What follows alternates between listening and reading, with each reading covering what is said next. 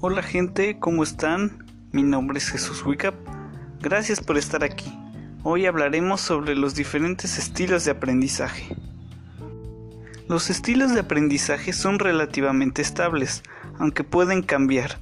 Pueden ser diferentes en situaciones diferentes, son susceptibles de mejorarse, y cuando al alumno se le enseñan según su propio estilo de aprendizaje, aprenden con más efectividad.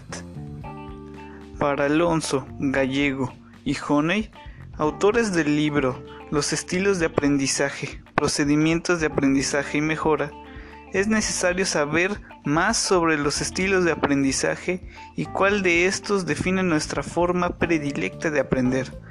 Esto es esencial tanto para los aprendices como para los maestros. Los autores afirman que existen cuatro estilos de aprendizaje. Número 1. Activista. Las personas que tienen predominancia en estilo activo se implican plenamente y sin prejuicios en nuevas experiencias. Se creen ante los desafíos y se aburren con los largos plazos.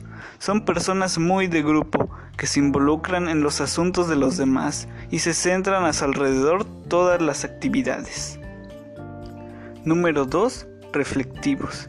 Los reflexivos aprenden también con las nuevas experiencias, pero no les gusta estar directamente implicados en ellas. Reúnen datos, analizándolos con detenimiento antes de llegar a alguna conclusión. Disfrutan observando la actuación de los demás, escuchándolos, pero no intervienen hasta que se han adueñado de la situación. Número 3. Teórico. Los teóricos aprenden mejor cuando las cosas que se le enseñan forman parte de un sistema, modelo, teoría o concepto.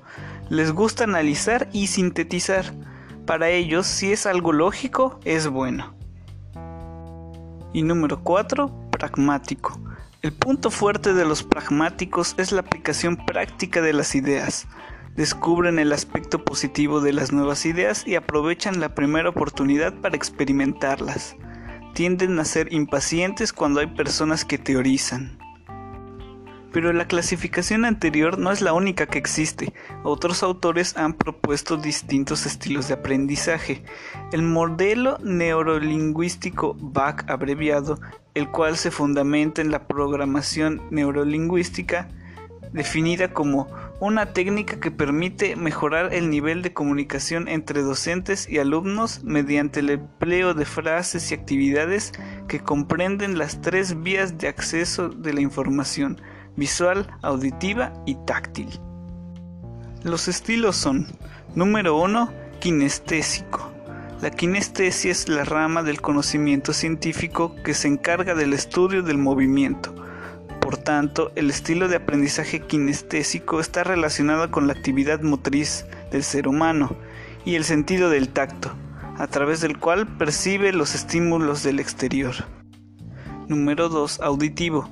Este estilo de aprendizaje se adapta al entorno de la clase tradicional o expositiva, donde el docente es quien habla durante la mayor parte del tiempo y el alumno solo escucha.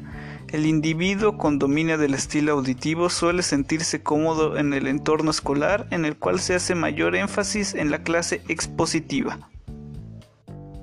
Y número 3. Visual. Las personas visuales preponderadamente piensan en imágenes y les gusta aprender a través de la lectura, lo cual les permite captar gran cantidad de información en poco tiempo. Desde esta perspectiva de neurolingüística se plantean que los estilos de aprendizaje están relacionados con los estímulos externos que recibe el ser humano a través del cerebro y la forma como éste los interpreta. Para ello se debe seleccionar el canal más adecuado. Y así terminamos nuestro tema de hoy. Gracias por escuchar y ya nos veremos en otra ocasión. Bye bye.